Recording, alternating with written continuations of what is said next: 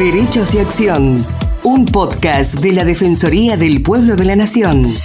Producido y realizado íntegramente por el área de comunicación para compartir diferentes temas de interés general y del accionar de la institución. Conducen Estefanía González Isola y Fernando Almirón.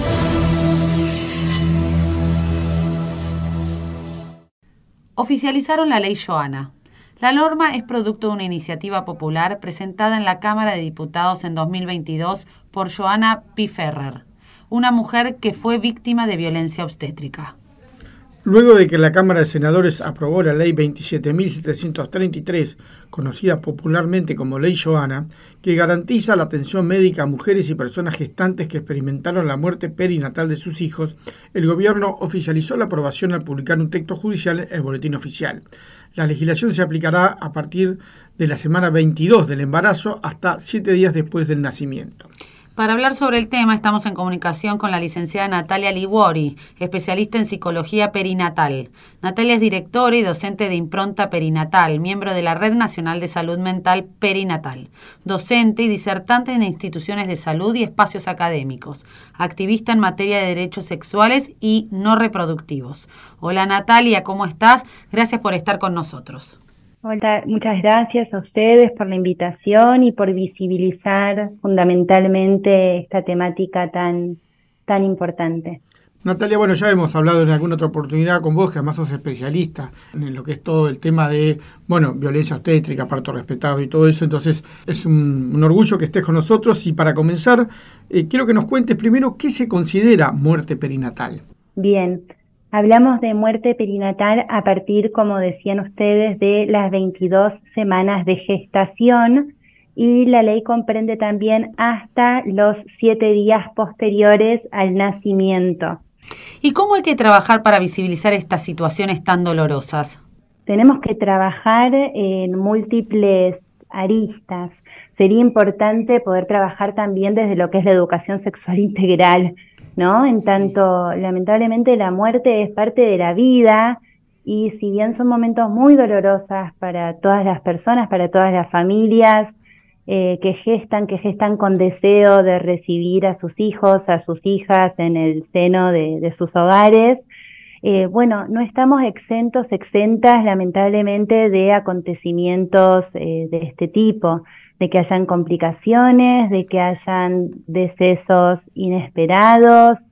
Entonces, como les decía, es muy importante que como sociedad, no solo la comunidad profesional, sí, la sociedad toda, entendamos que, que tenemos que trabajar en pos de la sensibilización y de la concientización para poder acompañar a las personas que, que tengan que transitar este tipo de duelos. ¿Y qué derechos crees que garantizás con esta nueva ley eh, en estos casos? Es decir, ¿la ley es, beneficiosa? Eh, ¿cómo, la, ¿Cómo la consideras vos? Esta ley es una ley muy esperada, si bien ya contábamos con leyes que, acompañaban en el marco de derechos de atención en el periodo perinatal, que también contemplaban las interrupciones y las muertes. Esta ley viene a, a especificar ¿no? que deben hacer los y las profesionales por un lado y cuáles son los derechos de las personas y las familias en caso de, muertes eh, perinatales. Entonces, por un lado, como les decía, los objetivos de la ley tienen que ver con dotar a los profesionales y a las profesionales de herramientas, de eh, guías de buenas prácticas, de protocolos, de capacitaciones, de espacios de sensibilización también para que puedan trabajar, qué les sucede también a los equipos de salud ante este tipo de eventos.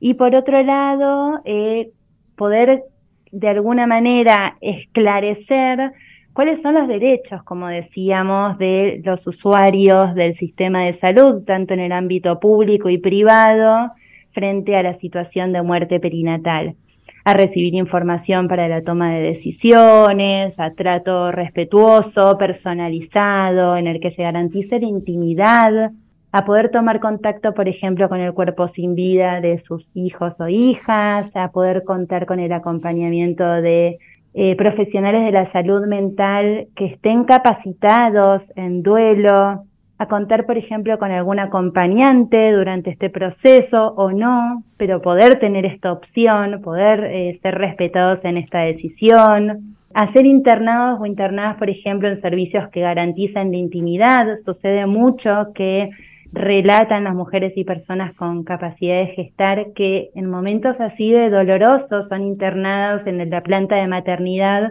junto a otras mujeres por ahí que, que están con sus bebitos, bebitas recién nacidas esto es muy complejo, ¿no? Estar con, con los brazos vacíos y de tener al lado por ahí a una persona que acaba de parir y que está dando el pecho en un contexto de tanto contraste, ¿no? Por mencionar algunos de los derechos importantes que recalca esta ley por la que se luchó durante tantos, tantos años. Y Natalia, la ley Joana debe ser aplicada tanto en instituciones médicas que pertenecen al ámbito estatal como al privado, ¿es así? Exactamente, y a nivel nacional. Ok. ¿Y qué pasaría si los centros de salud se niegan a activar este tipo de protocolos? No se deben poder negar, de hecho uno de los artículos de esta ley también habla del incumplimiento de las obligaciones, ¿sí? O sea, de, de las faltas graves que, eh, que significarían y de los perjuicios en tanto eh, eventuales sanciones. Habrá que ver también a la hora de la reglamentación de esta ley recientemente sancionada, cómo se establece finalmente, pero no es una cuestión opcional, digamos, es una ley de carácter nacional, como decíamos, tanto en el ámbito público como en el ámbito privado. La ley surge, como habíamos dicho en la introducción, sobre el caso de una chica que sufrió eh, violencia obstétrica. ¿Recordás cómo fue la historia? y ella fue víctima de violencia obstétrica y a partir de allí, eh, bueno, toda su militancia, ¿no? Todo el recorrido que viene haciendo junto a muchas otras mujeres que forman parte del colectivo por, por efectivamente lograr la sanción de esta ley. Qué bueno que, bueno, a partir de ese dolor se pudiera generar una ayuda para toda la gente que pasa. Y contanos, vos desde tu profesión, ¿qué es la psicología perinatal?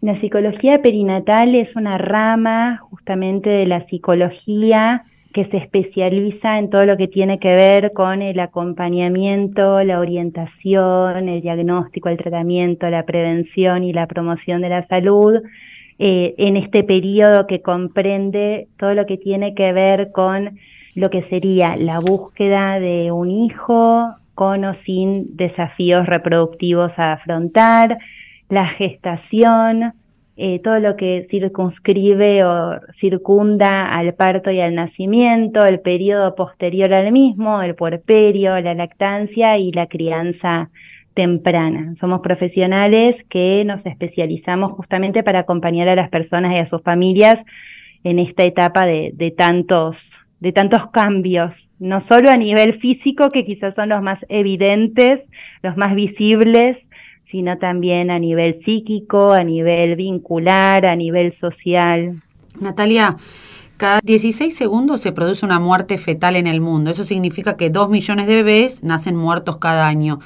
¿Qué le dirías a estas personas que atraviesan esta situación? Qué difícil generalizar.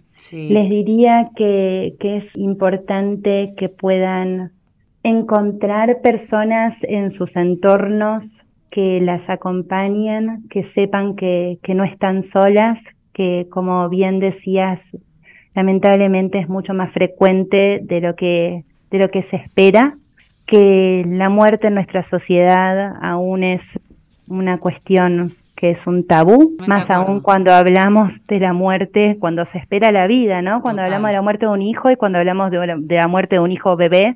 Así que es, es importante poder encontrar como factor protector incluso de la salud mental personas, redes, eh, comunidades, grupos de apoyo, profesionales que puedan de alguna manera estar cerca, quizá en silencio, quizá con poquitas palabras, porque las palabras en general no suelen ser de gran consuelo o hay muchas palabras que son muy desafortunadas también en estos momentos de tanto dolor, pero sí que es muy importante buscar ayuda y dejarse sostener y acompañar por profesionales y por personas que, que tengan la capacitación necesaria. Seguro, seguro. Muy bien explicado, Natalia. ¿Qué formas de contacto tenés con ustedes, con vos o con tu red para darle a nuestros oyentes? Sí, por un lado, eh, siempre es una vía hoy día las redes sociales, a través de las mismas, bueno, mi red personal, profesional es arroba psi de psicóloga n liguori. Y por otro lado, para quienes quieran contactarse, por ejemplo, con la Red Nacional de Salud Mental Perinatal, que es una red federal integrada por profesionales de largo y ancho de todo el país, es arroba red salud. Perfecto, Natalia. Muy importante, sobre todo porque la gente que por ahí nos escucha o algo que se quieran acercar o quieran saber algo más, eh, bueno, que puedan contactarse y también, por supuesto, el que necesita ayuda, ¿no? que es importante. Recordemos que la Defensoría del Pueblo de la Nación tiene su programa de violencia obstétrica y se pueden contactar a través de nuestras redes sociales o también por la página web, completar los datos y serán eh, bienvenidos para ayudarlos, ¿no? Muchas gracias sinceramente por visibilizar, porque es parte justamente de la concientización necesaria para que esta información llegue a cada mes más eh, hogares, instituciones, espacios de todo tipo. Seguro. Justamente de cara, por un lado, a poder hacer valer nuestros derechos como usuarios y usuarias y por otro lado, para que cada vez sean más las personas involucradas en este cambio eh, tan necesario. Aparte que es muy difícil también para quienes atravesaron estos casos acercarse, contarlo, revivirlo. Entonces, nada, eh, la Defensoría está abierta, ustedes también, así que los invitamos a quienes quieran que se acerquen, ¿no? Sí, por supuesto. Muchas gracias, Natalia. Gracias a ustedes. Hasta luego. Muchas gracias por escucharnos. Los esperamos en una nueva emisión de Derechos y Acción.